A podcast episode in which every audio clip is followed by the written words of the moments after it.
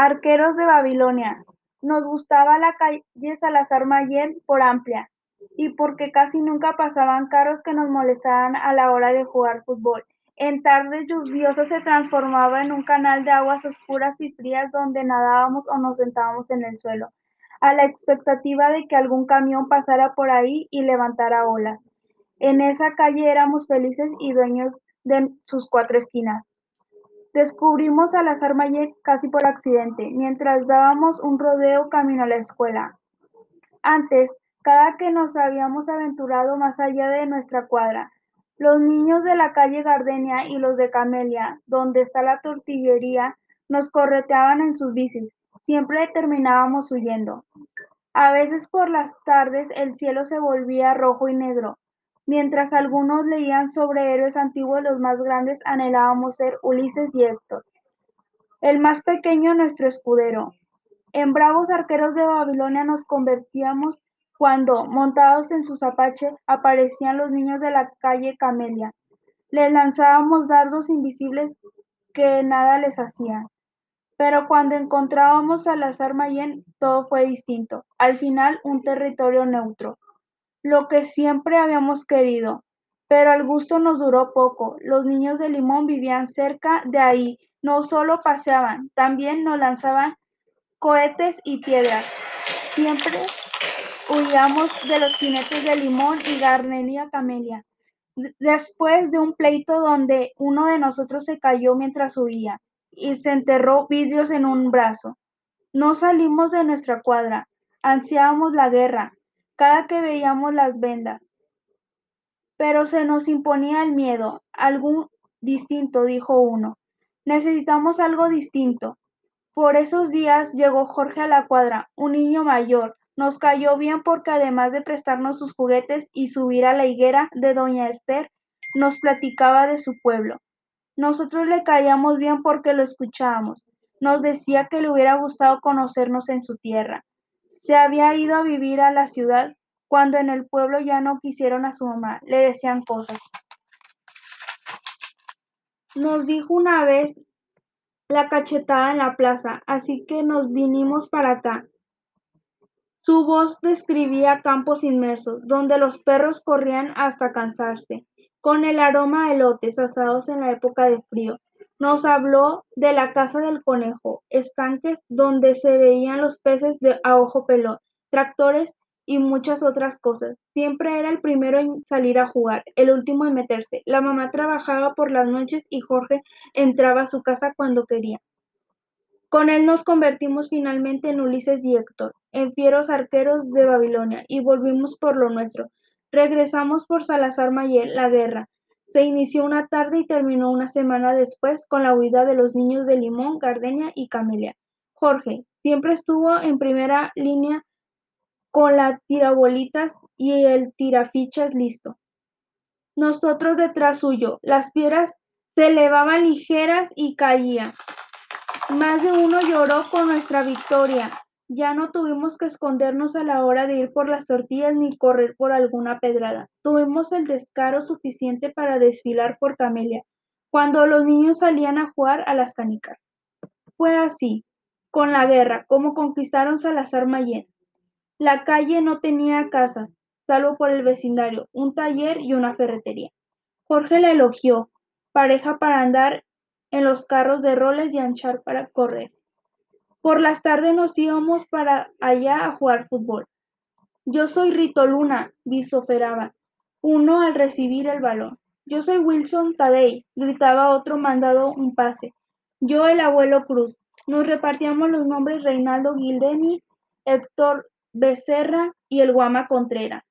El Inolvidable Bahía, éramos la pandilla de Monterrey campeones luego de vencer al Tampico Madero. Ya nos fuimos al catecismo del vecindario, rara vez veíamos personas.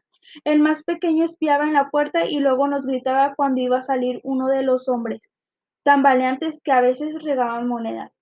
Una tarde la señora de la vecindad nos puso trabajo, aceptamos. Desde entonces no dejábamos pasar a las casas para matar ratas y cualquier insecto que halláramos. No duró mucho tiempo.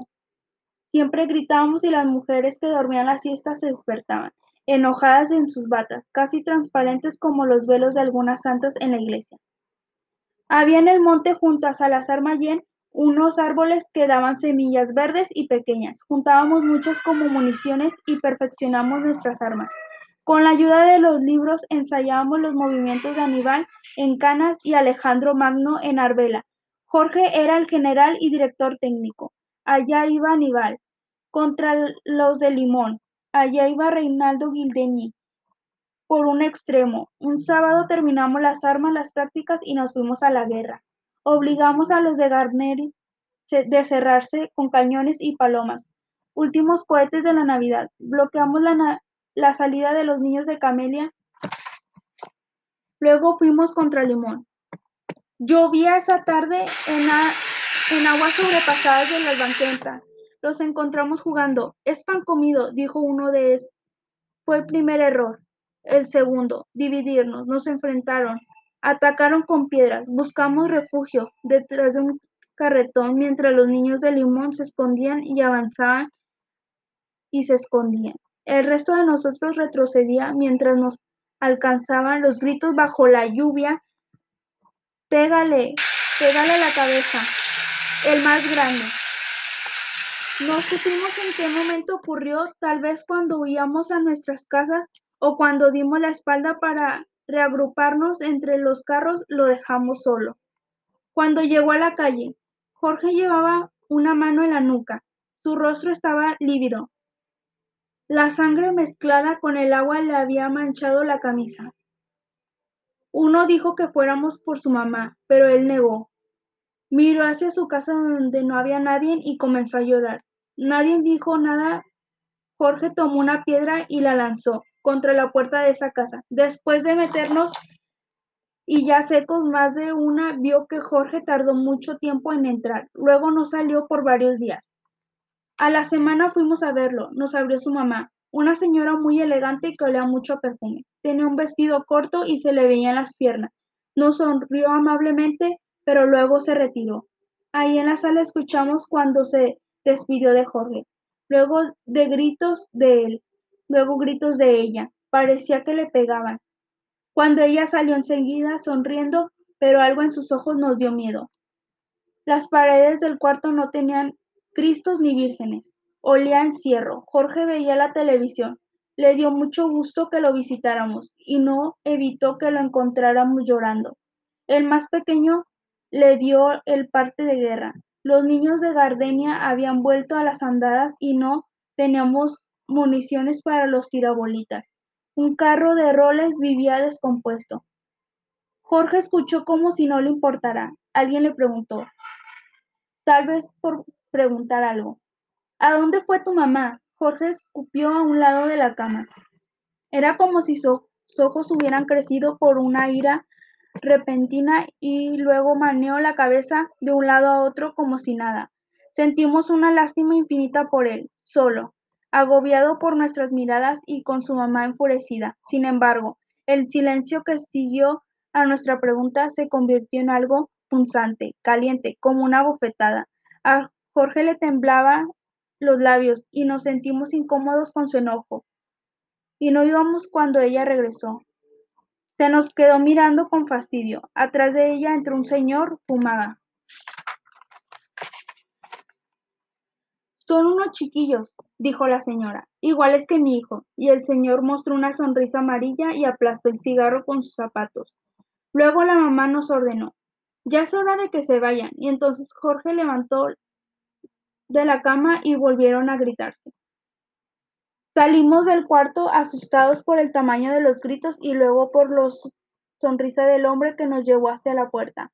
Tenía unas llaves en la mano y jugaba con ellas. Apenas nos sacó. Asomó el rostro por una ventana como viendo si seguíamos ahí. Soltó una carcajada y cerró la ventana. Nos quedamos un rato sin hacer nada. Después fuimos a sentarnos a otra banqueta. El más pequeño de nosotros preguntó, ¿Y Jorge? Al rato las luces de la cuadra se prendieron pero de esa casa no salió ninguna. Permaneció a oscuras mucho rato, mientras nos quedábamos mudos, asombrados por el odio, por Jorge y su mamá, por Jorge que nos había enseñado a pensar más allá del pequeño mundo en nuestra cuadra.